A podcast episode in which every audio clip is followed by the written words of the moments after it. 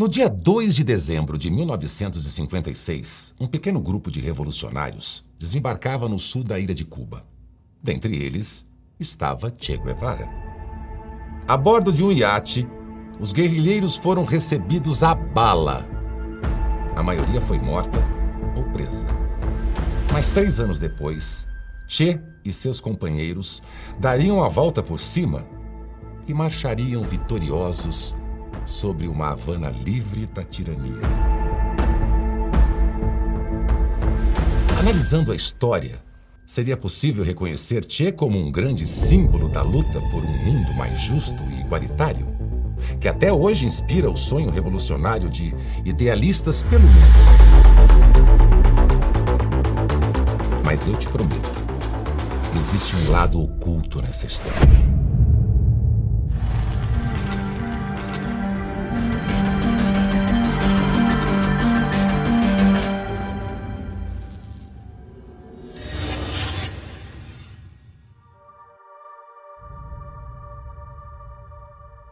Ernesto Rafael Guevara de la Serna.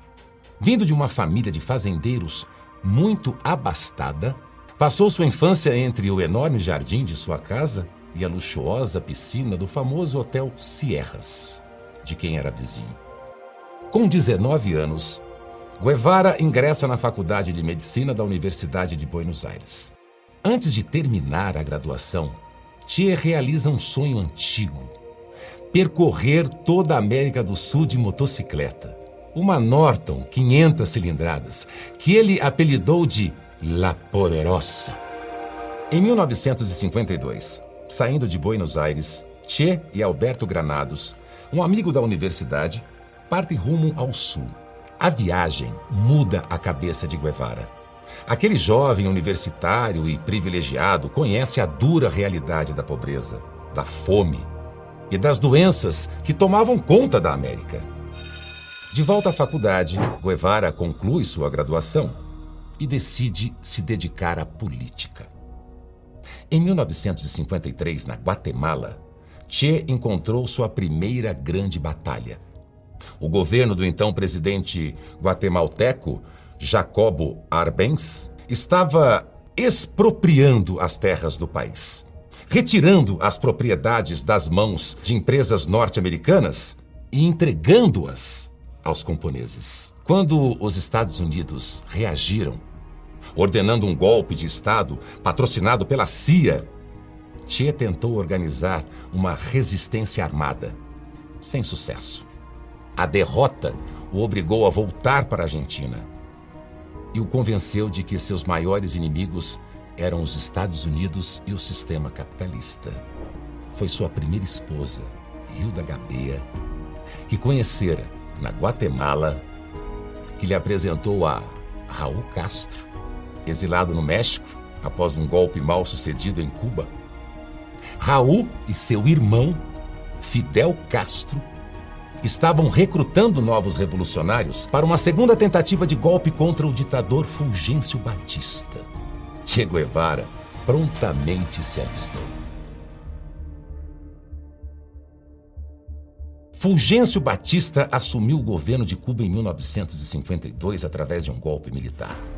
Sua ditadura instaurou um Estado policial responsável por inúmeras mortes, cerceando liberdades, cancelando eleições e anulando a Constituição do país. Raul, Fidel, Guevara, e outros 79 revolucionários rumaram para Cuba em 1956 a bordo de um iate, apelidado de Granma. A missão era ousada: derrubar um governo tirânico e restabelecer a democracia cubana. Recebidos pelo exército de Batista, a maioria dos guerrilheiros foi morta ou presa. Mas Che, Raul e Fidel sobreviveram. Refugiados nas montanhas de Sierra Maestra, no sul da ilha, organizaram um golpe que acabaria por derrubar a ditadura de Batista. Aos poucos, os revolucionários foram recrutando novos guerrilheiros entre os camponeses cubanos, engrossando suas fileiras. Che Guevara foi o grande responsável por transformar Aqueles homens sem qualquer aptidão militar, em guerrilheiros treinados e organizados. Além de treinar as tropas, Guevara também ergueu um hospital de campanha, uma alfaiataria e uma padaria a serviço dos rebeldes. Estabeleceu também uma estação de rádio para que os guerrilheiros se comunicassem diretamente com os camponeses cubanos. O trabalho de Che viabilizou as grandes vitórias militares que a guerrilha de Sierra Maestra alcançaria nos anos seguintes. Do sul da ilha, Fidel e Che atravessaram o país até a capital Havana, empilhando conquistas. A vitória na Batalha de Santa Clara, com uma desvantagem de um guerrilheiro para cada dez soldados inimigos, foi decisiva para que Fulgêncio Batista fugisse do país. E os revolucionários marchassem vitoriosos até Havana em janeiro de 1959.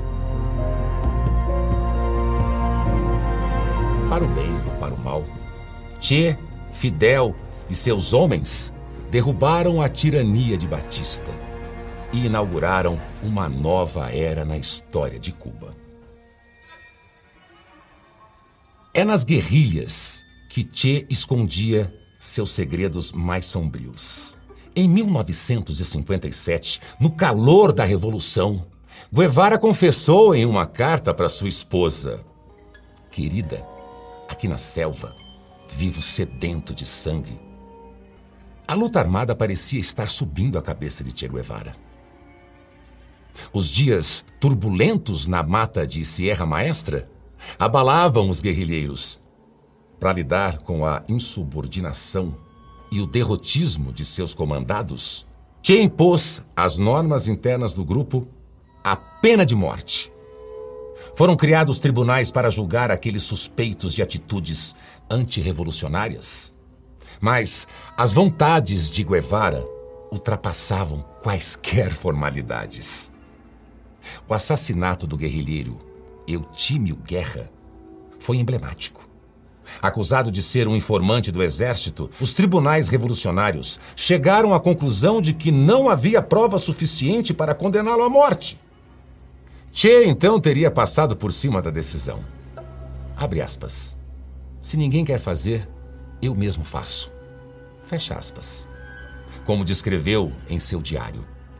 Acabei com o problema dando-lhe um tiro com uma pistola calibre 32 do lado direito do crânio com um orifício de saída no lobo temporal direito. Não seria um caso isolado. Fuzilamentos indiscriminados contra sua própria tropa foram constantes sob o comando de Guevara. Na Sierra Maestra, como ele mesmo narrou em seu diário, foram 14 execuções a próprio punho pelo herói da Revolução. A situação piorou depois que os revolucionários assumiram o poder em 1959. A promessa de restaurar a democracia não se concretizou. E Cuba continuava sob uma ditadura, agora com novos tiranos. Situação que perdura até hoje. Após a Revolução, os tribunais revolucionários foram mantidos, com a diferença de que o arbítrio de Che Guevara passou a alcançar toda a ilha. Che tornou-se o comandante-chefe da fortaleza de Lacabânia, um campo de extermínio para dissidentes do regime, inaugurando um maquinário homicida inédito na história de Cuba. Sempre com a palavra final, ele decidia livremente sobre as vidas e mortes alheias. Temos que criar a pedagogia dos paredões de fuzilamento e não necessitamos de provas para matar um homem. Segundo um dos sacerdotes que atuava na fortaleza, encarregado do alívio espiritual das vítimas antes da execução, a crueldade de Che chegava ao ponto de obrigar os familiares que iam recolher os cadáveres dos fuzilados a passar pelo famoso paredão coberto com o sangue fresco das vítimas. Esse rol homicida, rendeu a Che Guevara um apelido macabro: o Carniceiro de La Cabanha. Entre 1959 e 1965, Che teria ele próprio executado 175 pessoas no campo de concentração de La Cabanha. Somando aos homicídios cometidos durante os anos de guerrilha, Guevara teria sido o autor de 216 execuções. Se contarmos as vítimas fuziladas não por Che em pessoa, mas por ordem dele, os números variam de 600 a 1.500 executados. No dia 11 de dezembro de 1964, poucos meses antes de abandonar Cuba, Guevara discursou na Assembleia da ONU, confessando diante de todo mundo: Fusilamientos, sim, hemos fusilado. Fusilamos e seguimos, seguiremos fusilando mientras sea necesario. Nuestra lucha es una lucha a muerte. Che Guevara confiava muito nas próprias habilidades como revolucionário. Não à toa. Decidiu deixar Cuba justamente para levar sua revolução a outros países. Mas dessa vez, ele não teria a mesma sorte que teve ao lado dos irmãos Raul e Fidel. No ano seguinte, Che foi tentar a sorte na Bolívia. Como escreveu em seu diário, Che sabia que as chances de ser bem-sucedido em terras bolivianas eram muito pequenas e a chance de sair de lá vivo ainda menores. Guevara já não era mais o mesmo. Não tinha mais a mesma firmeza e agressividade que tivera alguns anos antes em Cuba. Apesar de todas as dificuldades, Che só parou quando finalmente foi capturado de uma vez por todas. No pequeno município de Vale Grande, o acampamento em que Che estava foi cercado pelo exército boliviano. Em 8 de outubro foi capturado. O próprio presidente da Bolívia, René Barrientos, ordenou que o prisioneiro fosse morto. Assim, em 9 de outubro de 1967, Che Guevara foi executado. O que Che talvez não esperasse era que sua imagem, símbolo anticapitalista e rebeldia, viesse a se tornar um ícone tão presente na cultura pop. Seu rosto, eternizado na foto de Alberto Corda, virou estampa de centenas de produtos vendidos, é claro, no mercado. Mesmo com todas as provas sobre as atrocidades que cometeu, muitos ainda hoje consideram Che Guevara um mártir. E seu rosto corre o mundo como um símbolo revolucionário de luta pela liberdade. Se você conhece alguém assim, compartilhe esse vídeo com ele. E para aqueles que acham que seus segredos estão enterrados em segurança nas covas perdidas da história, tenha cuidado pois existem três coisas que não podem ser escondidas por muito tempo: o sol, a lua e as faces ocultas que eu vou revelar.